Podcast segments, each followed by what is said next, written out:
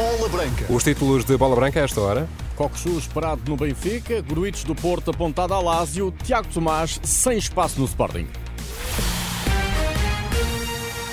Bola Branca às 6 e um quarto com Luís Aresta. Boa tarde. Orkun Kokshu é esperado nas próximas horas em Lisboa. A missão de Rui Pedro Brás nos Países Baixos terá sido concluída com sucesso e tudo indica que o diretor desportivo do Benfica regressará a Lisboa acompanhado do médio internacional turco do Feyenoord para realizar exames médicos e assinar contrato com cláusula de 120 milhões. O jogador custa ao Benfica 30 milhões de euros, o que a confirmar-se será a compra mais cara da história do clube e do futebol português. Kokshu tem à sua espera a camisola 10, número que pertenceu a Rui Costa e ao falecido Fernando Chalana. O Benfica ficou hoje a saber que terá de encontrar solução para Seferovic. O Celta de Vigo não assinou a opção de compra do ponta de lança suíço de 31 anos. Aris Seferovic tem mais uma época de contrato com o Benfica. Já Tiago Tomás está de saída do Sporting em definitivo e o seu ex-treinador Lionel Pontes só entende a decisão como um sinal de que o perfil do avançado de 20 anos não encaixa nas ideias da equipa técnica de Ruben Amorim. É sabido que o Sporting procura um avançado, porém não será Tiago Tomás, com o qual a SAD Leonina espera encaixar 15 milhões de euros. O destino provável ao Wolfsburg da Bundesliga. Manuel Pontes estranha e só encontra uma justificação. Se uh, o Tiago Tomás não está no plantel do Sporting, tem a ver com a forma como os os seus responsáveis olham para o Tiago Tomás. Acho estranho, mas internamente deve entender que provavelmente o jogador não justifica estar no plantel do Sporting. Portanto, essa é a minha análise que faço aqui de fora. Na opinião de Lionel Pontes, Tiago Tomás tem tudo para integrar o plantel do Sporting, mas não parece ser esse o entendimento da atual equipa técnica. Provavelmente olham para o Tiago Tomás, não pelo jogador que poderá ajudar no futuro, e que não tem um perfil indicado, na minha opinião, e do pouco que eu conheço, eu conheço o Tiago Tomás num contexto sub-23, tendo daquilo que é o perfil de ponta de lança, um jogador muito válido para fazer parte do plantão de Sporting, um jogador com qualidades acima da média, uh, do ponto de vista uh, mental é um jogador muito forte, é um jogador competitivo, se alheia muito do contexto exterior e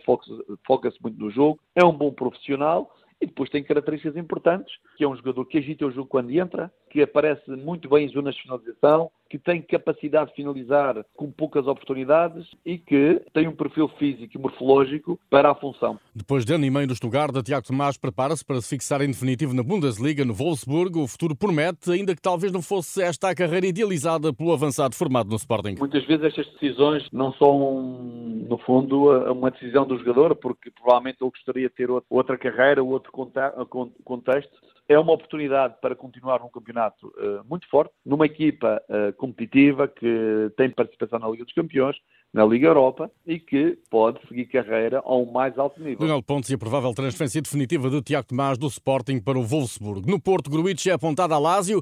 O médio sérvio, contratado por 9 milhões de euros ao Liverpool, tem vínculo até 2027. De acordo com o Corriere dello Sport, o médio de 27 anos está numa lista restrita de possíveis reforços para o caso de Milinkovic-Savic deixar a Lásio. Os italianos poderão chegar aos 20 milhões por Gruitch. O Porto, recorde, já perdeu Uribe neste defeso. A saída de Gruitch abriria uma brecha no meio campo azul e branco. Na defesa, com a renovação de Marcano por fechar, o Porto anunciou o prolongamento de contrato com António Ribeiro, central de 19 anos, que vai integrar o plantel da equipa B. António Ribeiro, 19 anos, foi um dos jogadores mais utilizados nos juniores esta temporada, com 43 jogos. É promovido à equipa B, onde esta época jogaram com maior regularidade João Marcelo e Zé Pedro. Esta tarde ficou a saber-se que o Conselho de Disciplina da Federação Portuguesa de Futebol avançou com um processo disciplinar a Santiago Colombato, médio do Famalicão, por factos ocorridos na segunda mão da meia-final da taça frente ao Porto. Nesse jogo, Pepe acusou Colombato de insultos racistas, tendo inclusive apresentado queixa na polícia. O jogador argentino negou de forma veemente a acusação. Depois do processo de averiguações, aberto há cerca de um mês, o Conselho de Disciplina avança com um processo disciplinar a Colombato. O fim de semana será de decisões nas subidas e descidas. Marítimo e Estrela da Amadora decidem domingo nos Barreiros quem vai jogar na Primeira Liga na próxima época. O Estrela venceu a primeira mão do play-off por 2-1 e o treinador Sérgio Vieira quer um segundo jogo ainda melhor. Para nós é um jogo novo. O que tínhamos a analisar tem a ver com os processos técnico-táticos, mentais, físicos do momento, porque daquelas tomadas de decisão ofensivas e defensivas, porque é que, que aconteceu aquele desfecho extremamente positivo para nós, mas não perfeito.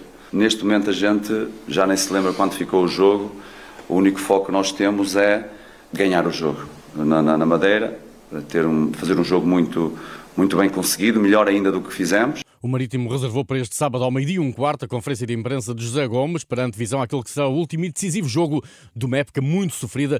O Marítimo Estrela da Amadora, de emoções fortes, está marcado para domingo às 8 e um quarto da noite. Antes, às 5 da tarde, em Rio Maior, decide-se quem vai jogar na Liga 2 na próxima época. Bessado ao Lanque Vila Verdense.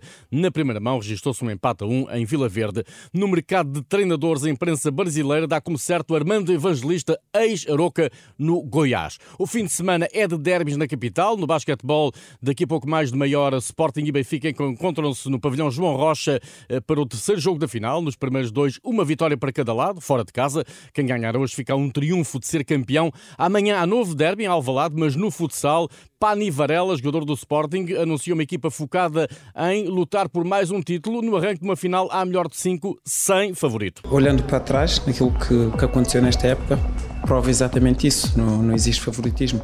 Cada jogo é um jogo, cada jogo tem a sua história. Uh, nós temos mais, mais títulos, isso é ótimo e obviamente que vamos continuar a trabalhar para que assim continue, porque é disso que nós gostamos também. Na meia-final, o Sporting eliminou os Leões de Porto Salvo em dois jogos. Já o Benfica foi forçado a terceiro jogo para afastar o Braga numa meia-final de grande intensidade. Apesar do esforço, o capitão Bruno Coelho sente a equipa pronta para o desafio frente ao rival. A equipa está preparadíssima. Este é o nosso trabalho. Vimos de um fim de semana em que tivemos dois jogos intensos, eh, bem conseguidos da nossa parte justos vencedores e agora estamos a preparar da melhor maneira possível, com o pouco tempo que temos, um, o, primeiro jogo, o primeiro jogo contra o Sporting da final. Só nos interessa aquilo que nós conseguimos fazer, aquilo que nós controlamos e é isso que nós vamos fazer. Sporting Benfica, futsal, primeiro jogo da final, este sábado às 6 da tarde no pavilhão João Rocha, finalmente no mesmo local e no Hockey em Patins, o segundo jogo da final entre Sporting e Benfica, marcado para domingo às 3. Os encarnados estão em vantagem depois da vitória do primeiro jogo por 4-2 após prolongamento. Miguel Oliveira fechou a segunda sessão de treinos livres do Grande Prémio de Itália Itália em Mugello no 18º lugar. O piloto português melhorou da manhã para a tarde, mas foi 1 minuto e, aliás, 1,13 segundos mais lento que o campeão do mundo, Peco Banhaia, que fechou a sessão no primeiro lugar. Sábado é dia de qualificação, a corrida é no domingo à uma da tarde. Não esqueça, já amanhã também a final da Liga dos Campeões em futebol, Manchester City Inter às 8 da noite em Istambul. Tudo em rr.pt. Bom fim de semana.